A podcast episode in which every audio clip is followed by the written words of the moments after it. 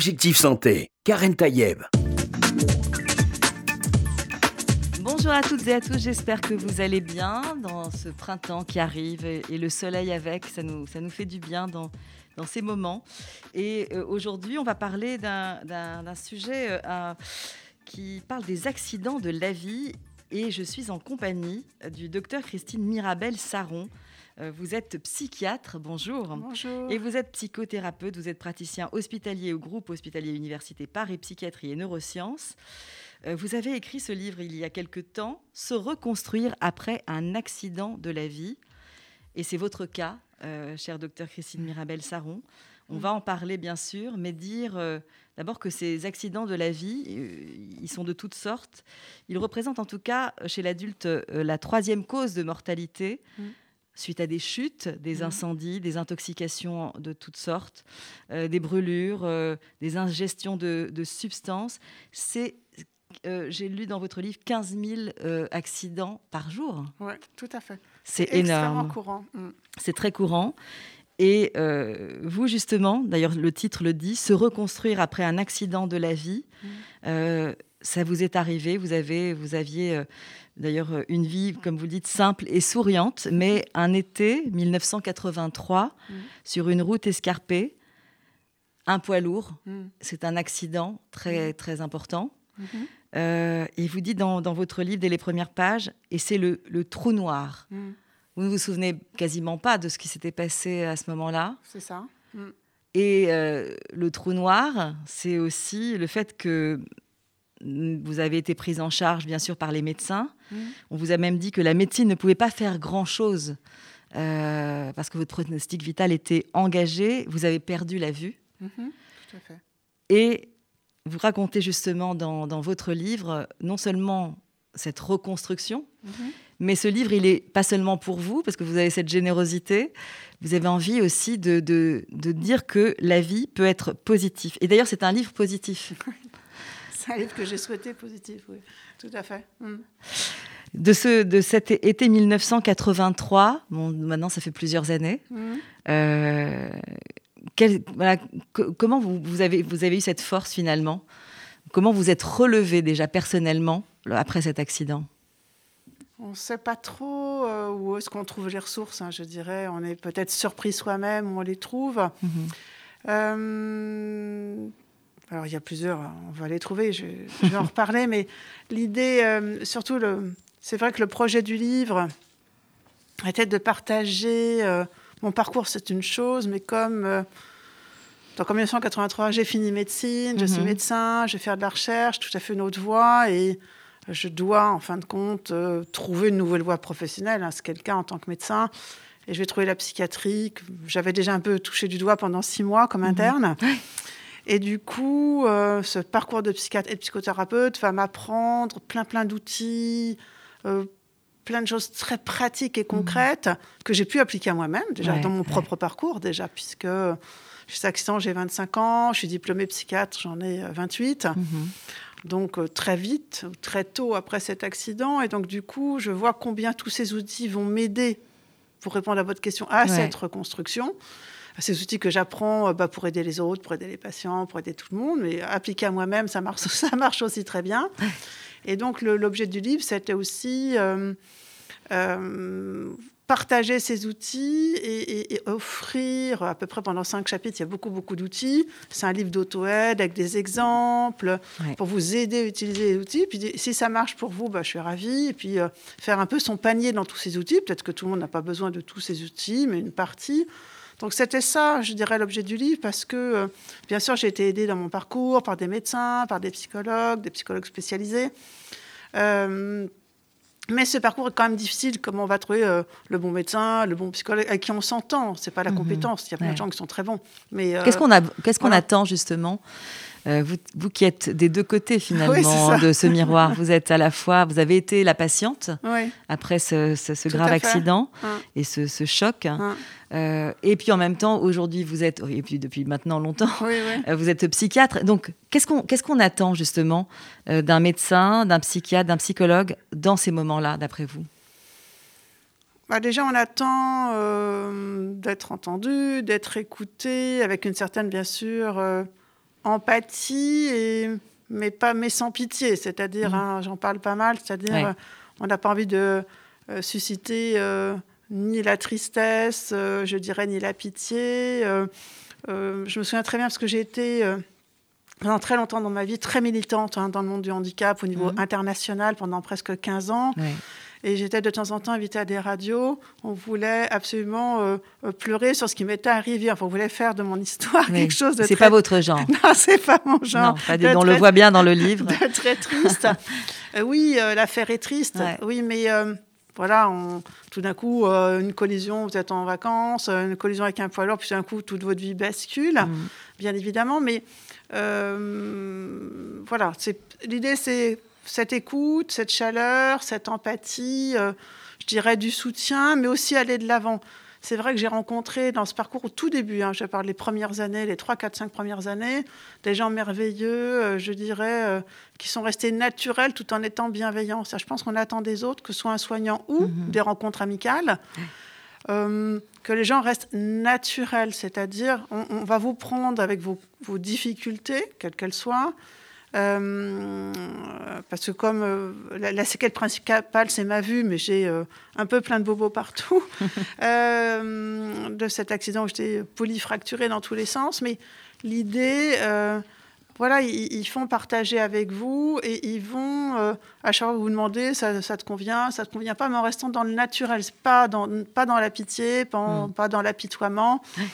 Et pas non plus en vous boostant, mais alors, euh, mais tu peux le faire, vas-y. Enfin, dans une espèce aussi non plus de, qui serait un, une espèce d'encouragement excessif parce que bah oui parce que là on peut pas donc euh, et on peut du coup faut être dans un dans une juste mesure un juste milieu voilà. Hmm. et évidemment parfois les ceux qui entourent ne, savent pas n'ont pas n'ont pas ces codes ça. parfois on peut en faire trop on peut en faire pas on peut ne pas en faire assez hmm. et, et, finalement vous en tant que médecin vous allez peut-être vous avez été accompagné, mais vous, vous accompagnez aussi euh, au quotidien finalement euh, mm. des personnes qui, qui, ont eu aussi des accidents de la vie. Ils sont de toute nature, hein, vous le dites euh, dans, dans, dans votre introduction, mm. c'est les chutes bien sûr, les brûlures, les brûlures, les accidents qui peuvent se venir même sur un trottoir, d'une grande banalité au fond parfois. Et pourtant, ça peut, ça peut faire voler des projets en éclats, ça a été votre cas, mais en même mm. temps, euh, justement, euh, vous avez vite rebondi finalement. Mm. Parce que vous aviez fait médecine, comme vous l'avez dit. Mm. Vous aviez peut-être envie d'être chercheur, mm. mais euh, vous, êtes, vous êtes très vite devenu psychiatre. autrement. Et, et la, oui, c'est ça, la vie en a décidé autrement. Et avec, dès, les premiers, dès, les premières lignes, on voit un peu quelle personne vous êtes déjà, vous avez dit pas d'apitoiement, et au contraire, voir les choses positivement y compris dans votre apparence physique. C'est-à-dire que vous vous êtes dit très vite, euh, je veux donner aussi une belle apparence de moi-même et vous réapprenez à vous maquiller. Mhm. Pour vous, c'était important C'est important l'apparence? Euh, Je pense qu'elle était importante avant l'accident. C'est-à-dire combien je sais, euh, l'apparence est importante dans le lien qu'on veut faire à l'autre. Mhm. C'est-à-dire, bien avant l'accident, bien avant que je dire, j'ai cet handicap visuel. Euh, je voyais combien euh, euh, un visage ouvert. Mhm. c'est pas un problème d'être à la mode ou pas à la mode. C'est mhm. peut-être d'être soigné, de, vouloir donner une certaine image. On peut donner un look de sportif, un look de décontracté, un look de plus sophistiqué, peu importe. Mhm. c'est selon son humeur et ce qu'on a envie de donner. Mais ça, j'avais ces repères, en tout cas, qui étaient importants. Alors ce repère, je ne suis pas arrivée tout de suite, hein, parce que je suis... j'ai essayé de sélectionner dans le livre. Donc on suit une quinzaine de personnages, dont moi, mais il y en a d'autres, qui ont eu eux aussi, mais d'autres actions de la vie, comme vous dit, de tous ordres, mm. dérapés avec une mobilette ou autre chose. Euh, euh, l'idée, c'était euh, montrer comment on va construire ce lien à l'autre et qu'est-ce qu'on veut faire de ce lien et, prendre soin de soi. Pour moi, on fait partie. C'est quelque chose d'important dans l'estime de soi, dans la confiance en soi. Euh, euh, mais je ne me suis pas remaquillée tout de suite pour rebondir sur votre première question. Mmh.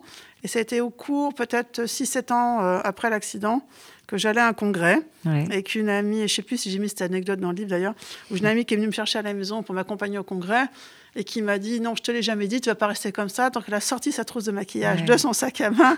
elle m'a maquillée, elle me dit tu fais ça, ça, ça, ça c'est le minimum, ça tu peux le faire toute seule. Me dis pas que tu peux pas y arriver à le faire. Ouais. Et, euh, et voilà, et c'était parti en fait, un peu comme ça, euh, un peu par. Parfois, il euh, faut être justement boosté par, par des personnes qui sont de l'extérieur. L'entourage familial, vous en parlez bien sûr. Oui.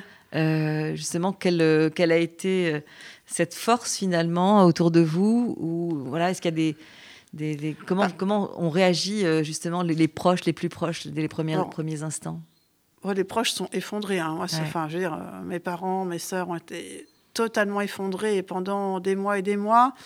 Et justement, c'est euh, euh, ce qu'il faut arriver à comprendre. Moi, je me suis beaucoup recentrée sur moi, Mhm. j'avoue, Euh, parce que euh, je comprenais leur douleur, mais je ne peux pas accéder à leur douleur. C'est-à-dire, euh, moi, je ne peux pas les réconforter. Il faut déjà que je me réconforte moi, ce qui n'était pas gagné. Euh, donc, euh, ce que j'explique dans le livre, c'est que c'est intéressant ce que vous dites parce que il y a ces personnes qui sont autour de vous qui sont effondrées, on les comprend. Oui. Et en même temps, du coup, ça, ça vous apporte une charge supplémentaire quelque part. Parce que vous dites, je suis, je- je- j'ai besoin déjà de me réconforter Ouais, déjà, il moi-même. faut, faut déjà que je m'occupe de moi parce que j'ai beaucoup de kinés, beaucoup de soins en permanence. La Ouais. première année, j'avais énormément de soins. Enfin, c'était très compliqué. Mhm. Et mon entourage est extra- mais totalement effondré. Je comprends. Enfin, Mhm. on a une histoire déjà familiale un petit, un petit peu lourde, bon, qui, qui ici est sûrement banale. Mais donc, euh, bon, il y a eu plein de gens décédés à la guerre, plein de choses, Mhm. plein, plein de choses. Et que du coup, euh, euh, comme dit mon père à l'époque, me dit, bah, c'était de trop. hein, Ouais, euh, Voilà. Mhm. Euh, donc, c'était très, très, très, très compliqué, très lourd. Et donc, ça fait que je ne peux pas les aider. Parce que moi, déjà, il faut que j'ai déjà, déjà, je m'aide moins. Donc, l'idée du livre, ce que j'explique, c'est qu'il faut comprendre que pour l'entourage, même si c'est des rapports mobilettes glissés dans sa salle de bain avec trois hématomes, eh ben, tout ça, l'entourage peut être effrayé. Euh, je me souviens très très bien, moi j'ai un de mes enfants qui s'est blessé à la campagne, c'est un truc très bête, hein, il tombe, il se blesse. Et euh, je sais que ma, ma mère a, en, en a fait un malaise, hop, elle tombe par terre. Donc je veux dire, l'entourage, euh, il réagit à sa façon avec son stress et ses émotions. Et donc c'est pour ça que je D'où dis souvent- l'importance d'aller finalement chercher une aide C'est ça, extérieure. C'est ça, c'est que l'entourage, si c'est trop compliqué et que ça dure des semaines et des mois, il faut vraiment qu'il se fasse aussi aider et qu'il n'ait pas honte de se faire aider parce que c'est normal d'être totalement perturbé. Donc c'est vrai que moi, je me suis recentrée par, sur moi parce que je ne peux pas les aider. Euh, je ne peux pas les aider là-dedans. J'essaye de m'aider moi. Et c'est vrai que c'est à cette époque-là, vraiment, je dirais, les toutes premières années, des liens comme cet ami dont je parle à l'instant, qui m'a accompagné à un congrès, euh, ou d'autres. Moi, je me souviens, la première personne de mon travail qui m'invite au restaurant. Oh, la brasserie du coin, le truc très simple, mais Ouais. tout d'un coup, je suis réinvitée comme tout le monde, Ouais. euh, aller euh, déjeuner avec un collègue de travail le Mhm. midi. Mais pour moi, ça reste dans ma tête. C'est comme une. euh, voilà, ce sont des images extrêmement. Ouais, ouais. C'est-à-dire, hop, je Le redeviens. retour à la vie, C'est ça. Sur des choses toutes simples, on va dire. ouais, Mm. dans la banalité du quotidien. C'est en ça. fait. Mm, mm. Vous parlez justement donc de, de énormément de personnes que vous avez reçues en, en consultation. Euh, le fait d'avoir eu vous-même un, un accident de la vie, est-ce que ces patients-là voient en vous quelqu'un qui, qui les comprend mieux? Alors, euh, il y a deux éléments. Alors, dans les, les 15 personnages, il y en a à peu près 15 qui sont dans le livre, majoritairement, ce sont des amis et des voisins. Et il y a effectivement quelques, quelques patients. Alors, dans les patients que je reçois, hum, la grande, grande majorité ne connaissent pas mon histoire. D'accord. Euh, la connaissent Malgré pas. le livre Le livre, il est sorti cette année, hein, donc Ouais. il est sorti en septembre, il y a six mois, je ne sais pas Donc si là, ils vont septembre, ça fait à peu découvrir près finalement peut-être quelque chose. Euh, oui, probablement qu'ils vont découvrir quelque Mhm. chose. Euh, il y avait une, mais vous soulignez une- une- vraiment une- aussi une excellente question en tant que Mhm. psychiatre et psychothérapeute. La question s'est posée quand je me suis formée que j'étais interne, Ouais. parce qu'au départ j'ai une formation psychanalytique, hein, c'est Mhm. classique à l'époque. Et psychanalyste s'était posé la question euh, comment vous vous positionnez euh, C'est pas vous le patient, c'est pas vous qui êtes à aider. Et donc il a été décidé après beaucoup de discussions que bah, il valait mieux que je ne dise rien. Ouais. C'est-à-dire, euh, je me présente comme tel. S'ils ont des questions, j'y réponds. Mhm. Mais de pas commencer à dire, voilà, euh, euh, j'ai un handicap visuel, voilà ce qui se passe, voilà pourquoi, j'ai un accident. Enfin, oui, enfin, donner Ouais. un peu une espèce de, de- de carte de visite comme ça. Et donc, après des discussions qui ont été passionnantes, hein, ça n'a pas été une demi-heure de discussion, il a été euh, décidé, comme un accord, enfin, cette réflexion euh, avec mes, les collègues euh, psychanalystes, que ben non, je, je disais rien et que bah, le patient posait des questions, n'en posait pas s'en apercevait, s'en apercevait pas. Mmh. Euh, voilà, on restait avec euh, mmh. euh, ce processeur. Maintenant, il y a le livre, ah oui.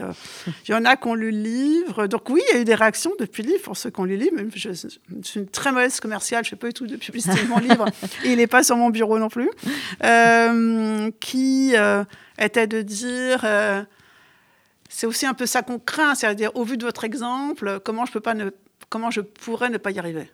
c'est ça. Vous donnez l'exemple de justement de cette euh, belle reconstruction et, vous avez un leitmotiv, c'est aller de l'avant. Mm. Euh, c'est ce qui vous a euh, finalement, c'est ce qui a rythmé votre votre vie et c'est ce qui vous a donné finalement cette impulsion pour pour toujours vous, voilà vous battre pour vous-même, mais du coup pour les autres. Et donc dans ces personnages que, que vous décrivez, mm. il y a il y a par exemple Christine qui qui raconte comment elle relevait plutôt de la momie enrubannée, car mmh. euh, avec toutes ses blessures, on, euh, a, elle, était vraiment euh, avec des bandelettes des orteils jusqu'à la tête. Mmh. et vous dites justement à ce moment-là, cette il y a quelque chose de très fort, c'est que euh, ces personnes-là ne contrôlent plus finalement l'image de leur corps. Leur mmh. corps est, est, tout en, en, voilà, enrubanné, il est mmh. caché. Mmh. Euh, comment, comment ces personnes justement réagissent Il peut être caché par un plâtre, par des bandelettes, il peut être immobilisé. Il y a, une, il y a un, un, des témoins qui va être six mois, avec une fracture du bassin, euh, totalement immobilisé, puis fauteuil roulant, puis autre.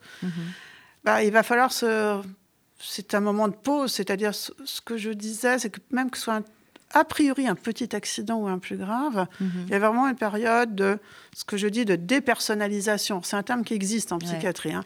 C'est-à-dire un moment, bah, on ne sent plus son corps, on ne sait plus euh, euh, ni euh, la périphérie. On se reconnaît plus. non, on se reconnaît plus. C'est-à-dire c'est plus euh, notre corps, notre identité telle qu'on la connaît. Il y a vraiment un phénomène de dépersonnalisation. On n'est plus nous-mêmes, ni au niveau identitaire. Comment retrouve-t-on ah. cette personnalité peut-être différente, ou en tout cas la sienne? Ouais, Petit à petit, je pense, un processus mm. vraiment qui est, qui est long, et j'aime bien, enfin, je sais que j'ai repris, euh, parce que j'aime bien cette classification de Kubler-Ross dans le livre, c'est euh, une psychiatre hein, qui a décrit qu'après des phénomènes comme ça, on passe par des étapes tous les mêmes. Enfin, en tout cas, moi, mhm. je suis passée aussi par là, qui est euh, le côté euh, on dit un peu de déni dans un premier temps. Vous êtes dans les soins, vous ne savez même plus ce qui vous arrive, ni vous êtes, ni quoi que ce soit. Mhm. Et puis petit à petit, bah, il va y avoir euh, la colère, la tristesse, et puis petit à petit la reconstruction. Et, mhm. on, passe par, par toute une, une palette de sentiments. C'est ça, toute une palette de sentiments. Mhm. Euh, des fois des sentiments mélangés, et au final, alors, et c'est là où c'est très différent d'une personne à une autre, chaque stade va plus ou moins lentement, plus ou moins vite. On ne peut pas savoir d'une personne à une autre à quelle vitesse ça ira. Mais on passe par cette palette et c'est cette palette qui permet la reconstruction. Et au final, d'arriver à ce qu'on appelle en psychologie l'acceptation, c'est un bien grand mot, mais voilà, d'accueillir. On se dit, vous le dites, il y a mm. dans votre livre euh, cette phrase qui dit "Ce n'est plus comme avant". Mm. Ça veut dire quoi Ce n'est plus comme avant? Est-ce que c'est une phrase lourde de sens ou est-ce que ça veut dire que on va euh, aller plus loin? Euh, et se dire tant pis, ce n'est plus comme avant Je dirais les deux. euh, bah, c'est plus comme avant parce que même à n'importe quel stade, et quel que soit l'accident de la vie, hein, je veux dire, euh, celui qui va glisser dans la salle de bain qui se fait des hématomes, c'est plus comme avant, parce qu'il aura peur de sa salle de bain, probablement, probablement que quand il y rentrera, il repensera à cette chute qui, lui a fait peur, ou peut-être il n'y a eu que des gros hématomes, et il y a eu, euh, ça, c'est pas très grave, mais tomber comme ça, même dans, comme ça, dans un accident au quotidien, peut avoir beaucoup de, répercussions psychologiques, perte de confiance en soi, enfin beaucoup de choses. Donc euh, c'est plus comme avant, oui, parce qu'il y a une espèce de trace, comme si ça faisait traumatisme. Mm. Mm. Donc euh, c'est la première chose. Donc euh, je vis, je vis plus la situation de la même façon. Et puis, on peut aussi voir l'autre face du miroir, c'est plus comme avant, c'est-à-dire, je fais autre chose. Moi, c'est plus comme avant je souhaitais avoir une carrière de chercheur, je ne suis pas chercheur, je suis psychiatre, je suis ravie d'être psychiatre, j'adore ce métier. Mais voilà, je pense qu'il y a les deux, deux aspects du, même miroir. Et alors vous, justement, euh, comme psychiatre, vous savez qu'il y a évidemment ces accidents de la vie qui vont provoquer quelque chose de, l'ordre du physique, mmh. forcément, des traces, en laissant mmh. des traces. Mmh. Euh, un handicap, etc. Mais il y a aussi euh, l'approche euh, psychologique. Mmh. Ça laisse aussi des traces psychologiques et souvent sous forme d'anxiété. Vous, vous en avez dit quelques mots à l'instant, mais ça peut être toutes sortes de phobies, agoraphobie, vous l'avez dit, mais l'angoisse de, aussi de, de, de chaque instant il y a aussi celles et ceux qui vont euh, se rattraper, entre guillemets, avec des, euh, une consommation mm. euh, addictive mm. de certaines substances. vous, justement, votre rôle de psychiatre, c'est, c'est, justement de, faire, de donner d'autres outils que de combattre cette anxiété par ces substances-là? Oui, l'idée en tant que psychiatre, c'est déjà voir où en sont les gens par mm. rapport à ce qui leur est arrivé, Peut-être que ce qu'ils n'ont même pas fait de lien entre déjà des fois des accidents qui leur est arrivé et, comment ils sont, mhm. et voir effectivement qu'est-ce qu'ils ont déjà mis en place tout seuls, c'est-à-dire par rapport à cette anxiété séquelaire, ou s'ils ont un syndrome de stress post-traumatique par rapport à leurs troubles du sommeil, euh, par rapport à ces cauchemars qui leur arrivent la nuit, euh, ils ont mis quoi en place? Est-ce qu'effectivement, euh, comme vous l'évoquez, ils ont pris des substances licites ou illicites, alcool ou autre chose, pour mhm. combattre ces angoisses et puis quelque part chercher une espèce d'anesthésie aux émotions qui mhm. sont pénibles. Est-ce qu'ils sont mis à être boulimiques, à manger dix fois par jour? Est-ce qu'ils sont rentrés dans une addiction autre, hein, aux, jeux Internet, aux réseaux sociaux, à, toutes sortes de choses? C'est-à-dire, qu'est-ce qu'ils ont mis spontanément en place tout seuls Voir si effectivement c'est opérant ou pas. Est-ce que ils atteignent le but qu'ils souhaitaient bah, Généralement non. Mm. Et on va petit à petit apprendre d'autres outils pour répondre à cette souffrance émotionnelle. Mm. On, parle beaucoup en ce mm. moment euh, de résilience. C'est un mot euh, euh, que l'on entend beaucoup. Beaucoup, on va le dire. que ce soit évidemment après les attentats, après cette période aussi de, de, de, Covid qui, qui s'est abattue comme ça sur sur euh, le, monde. Euh, ce mot-là, il existe depuis très longtemps, mais pour vous, il, prend quel sens? Vous parlez, vous, des tuteurs de résilience, mais euh, qui sont les aidants, justement. Hmm. Mais cette résilience, elle vient d'où, d'après vous? Ce qu'on sait, il y a deux choses. Hein. C'est un terme connu depuis des siècles, hein, la résilience. Donc, l'idée, on a cette capacité de résilience. Alors, la capacité des uns et des autres est différente. Certains estiment qu'il y a des facteurs génétiques, biologiques. Elle est intrinsèque.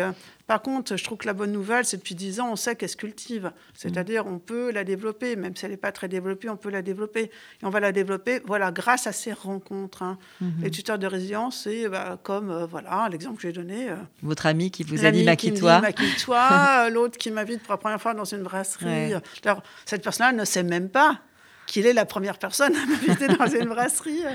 Je ne l'ai pas étiqueté que. Euh, c'est-à-dire ces personnes qui vont tout d'un coup vous reconnaître dans votre identité, parce que là, on l'a dit tout à l'heure, on est il y a une espèce de dépersonnalisation. On mm. ne sait plus qui on est, il faut se reconstruire. Mm. Et tout d'un coup, ces personnes vont vous redonner quelque part une forme identitaire, une reconnaissance identitaire, mm. et vont formidablement vous aider à vous reconstruire. Moi, je sais que euh, très peu après l'accident, peut-être six mois après, j'ai un collègue qui me disait. Euh, mais si j'avais le pouvoir, euh, tout de suite, je t'embaucherais, je, je, te signerais un CDI même si cette personne n'en avait pas le pouvoir dans la réalité, rien que de vous dire ça.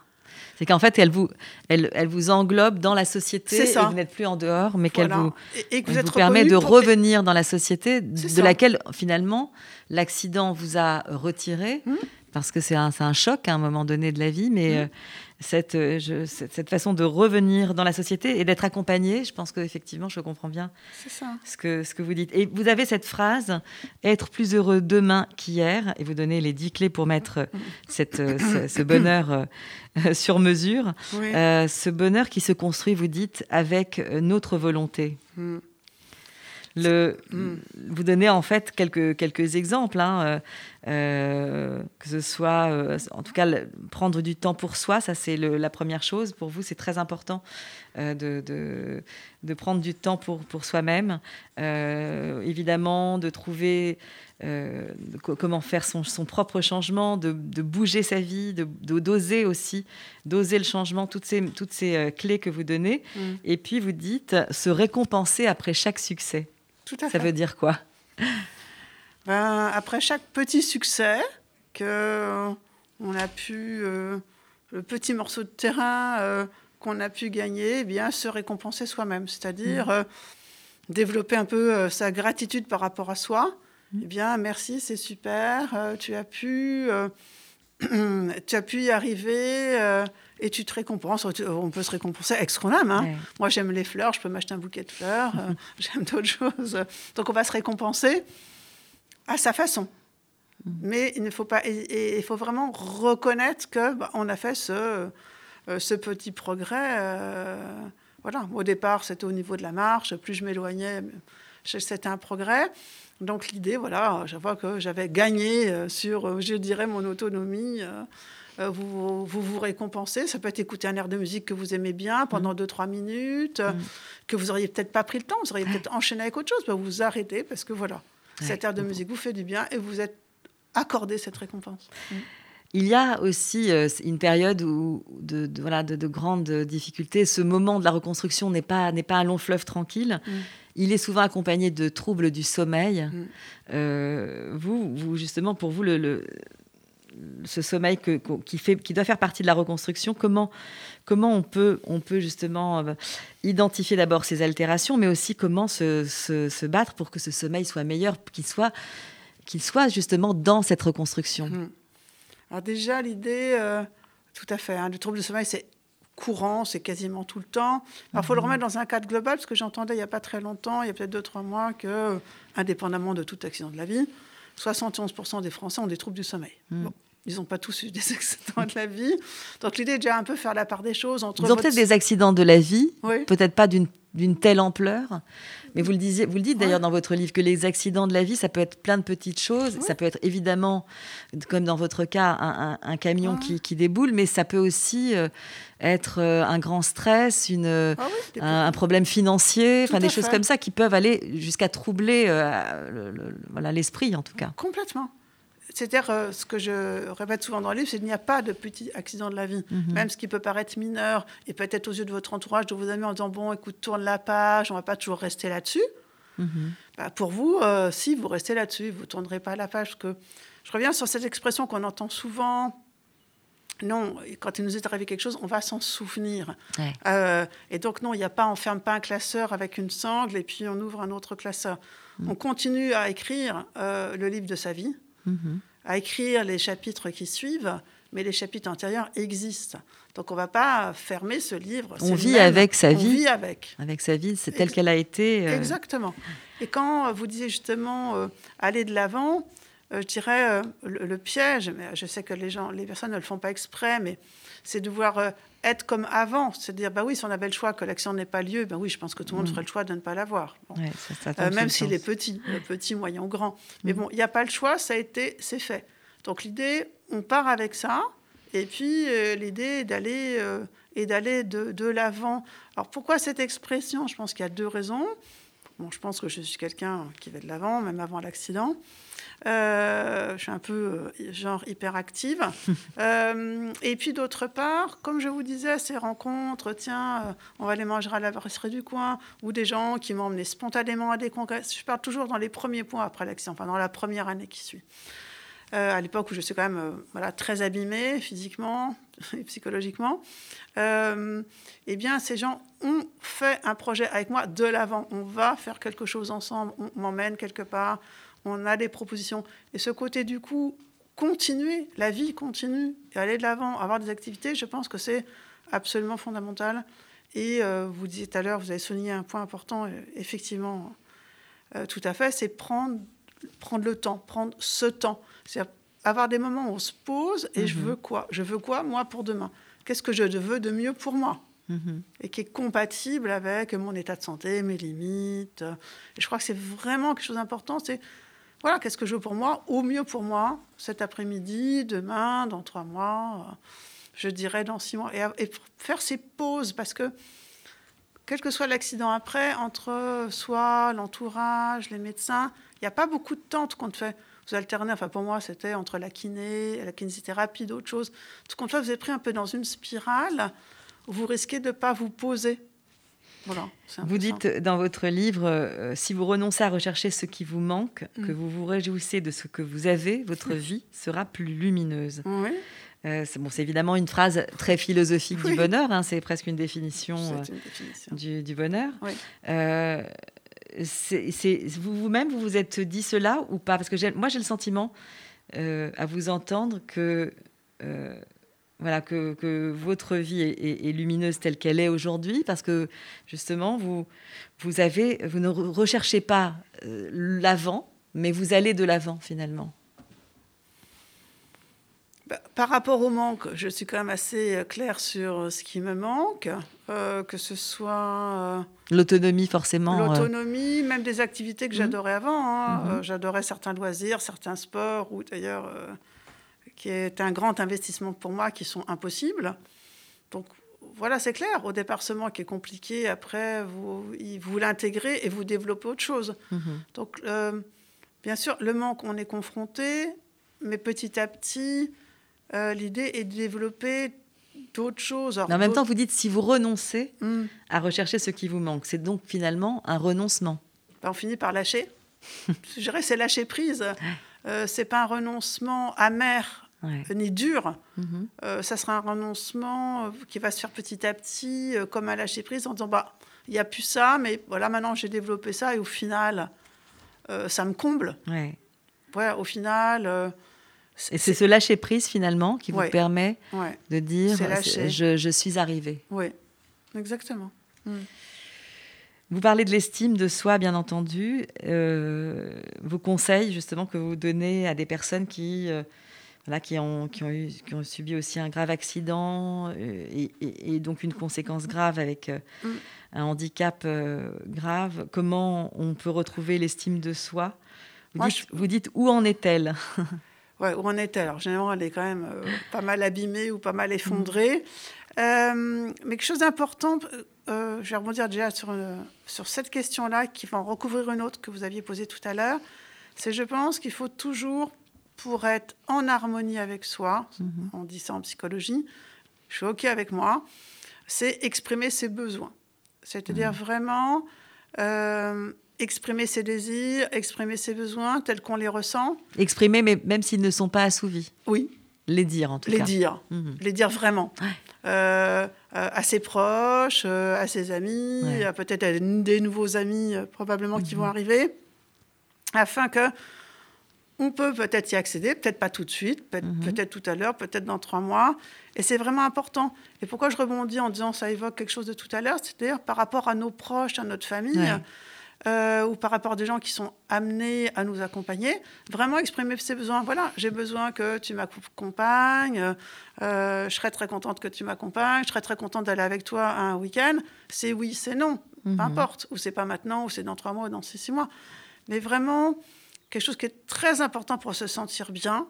Euh, on sait combien notre vécu émotionnel, alors c'est démontré en psychologie, est très lié à, justement à, à l'expression de nos besoins et, et d'aller de plus en plus à la satisfaction de nos besoins. On n'a pas dit qu'on va toujours satisfaire nos besoins, bien évidemment, mais aller vers ce chemin-là et qui permet un équilibre émotionnel.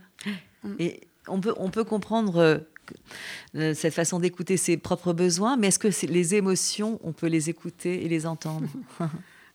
C'est important de les écouter, de les entendre déjà, afin de savoir euh, elles sont de quelle nature? Ouais. Euh, Parce que les émotions, ça peut aussi euh, nous dépasser.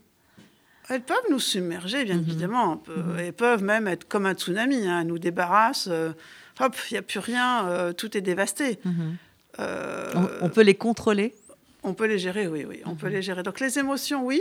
Ce qui est important, c'est de connaître ses émotions principales. On a tous plein d'émotions, hein. mais on a plutôt des gens qui, vont plutôt être un peu agacés, colériques, irritables. On a d'autres qui vont plutôt être un peu tristounes, euh, un peu plus de coups de blues, blues un peu plus euh, découragés. Euh, d'autres qui vont... On va quand même avoir des... Même si on vit toutes les émotions, bien évidemment, on va avoir quand même chacun des tendances à une période de sa vie. hein. C'est-à-dire, euh, moi, une période de ma vie, parce qu'on me l'a dit, hein, j'étais assez agacée, irritée, paraît-il, et que j'envoyais un peu balader les gens. Euh, on me l'a dit, c'était pas Mais du tout. mais c'était une armure, finalement. Oui, c'est ça, c'était mon tempérament de Mhm. l'époque. hein, ça duré peut-être de 3-4 ans, mais Ouais. voilà, l'idée, c'est de faire. lesquelles me sont familières maintenant et comment je vais gérer ça. Mhm. Et, c'est important d'entendre. Et si on vous dit, voilà, qu'est-ce que tu es irritable, on voit tout le monde balader, bah oui, on entend. Enfin, l'idée, c'est pas trop de se dire, mais c'est pas vrai, c'est pas moi. Bah oui, c'est peut-être pas moi, certes, mais c'est comme ça maintenant. Donc l'idée, c'est se familiariser avec ces émotions et aller voir dans notre corps ce qu'elles font. Notre corps est un très très très bon baromètre émotionnel aux sensations physiques. Et elles vont nous renseigner sur ce qu'on est en train de vivre. Donc c'est important déjà repérer ces émotions. Puis une fois qu'on les a repérées, bah, j'en fais quoi? Soit je fais le choix de me laisser envahir, submerger, ça peut être un choix. Hein. quelque chose qui me met en colère, je trouve que j'ai raison d'être en colère, mais je vais exprimer ma colère. Et puis d'autres fois, on peut ressentir qu'on est en colère et dire non, attends, ça va pas, c'est énorme, tu es en train de te mettre en colère pour quelque chose qui ne vaut pas le coup, donc stop quoi. Il nous reste quelques secondes avec vous, euh, chère docteur Christine Mirabel-Saron. Je rappelle que vous êtes psychiatre, psychothérapeute, que vous avez eu il y a 25 ans. Euh, en 1983 en tout mm. cas, euh, un accident de la vie, vous avez perdu la vue, mm. mais en tout cas vous avez gardé la, vie, mm. la vie en vous, et votre livre s'appelle Se reconstruire après un accident de la vie. Euh, vous avez dit, j'ai réussi à faire de mon malheur une source de vie et d'inspiration. Euh, peut-être un mot de... Voilà, pour aller vers la fin de l'émission, pour encourager justement toutes ces personnes qui, sont, qui ont vécu un traumatisme, quel que soit ce traumatisme, et voilà, pour, pour aider à cette reconstruction. Je pense que dans cette reconstruction, il faut voir qu'est-ce qui est important pour vous. C'est-à-dire quelles sont, euh, je dirais, vos valeurs, on appelle ça comme ça, qu'est-ce qui vous motive dans la vie. Moi, j'ai eu beaucoup de valeurs de partage, de transmission, d'entraide, d'aider l'autre. C'est pour ça que j'ai fait médecine au départ, mmh. dans l'idée de l'entraide. Et vraiment, c'est ce qui a motivé ma reconstruction. C'est comment je peux continuer à être dans l'entraide. D'où le choix de la psychiatrie et de la psychothérapie. Qu'est-ce que, parce que je pouvais avoir d'autres voies à l'époque. Hein, mon père proposait euh, d'être enseignante, enfin de faire pas mal mhm. de choses. Et vraiment, ma valeur de l'entraide, c'est qu'est-ce que je peux faire pour être en harmonie avec ça, qui est vraiment mon moteur. Merci infiniment, cher euh, docteur Christine Mirabel Saron. J'appelle votre livre Se reconstruire euh, après un accident de la vie, un, livre qui est paru chez Odile Jacob. Merci à vous.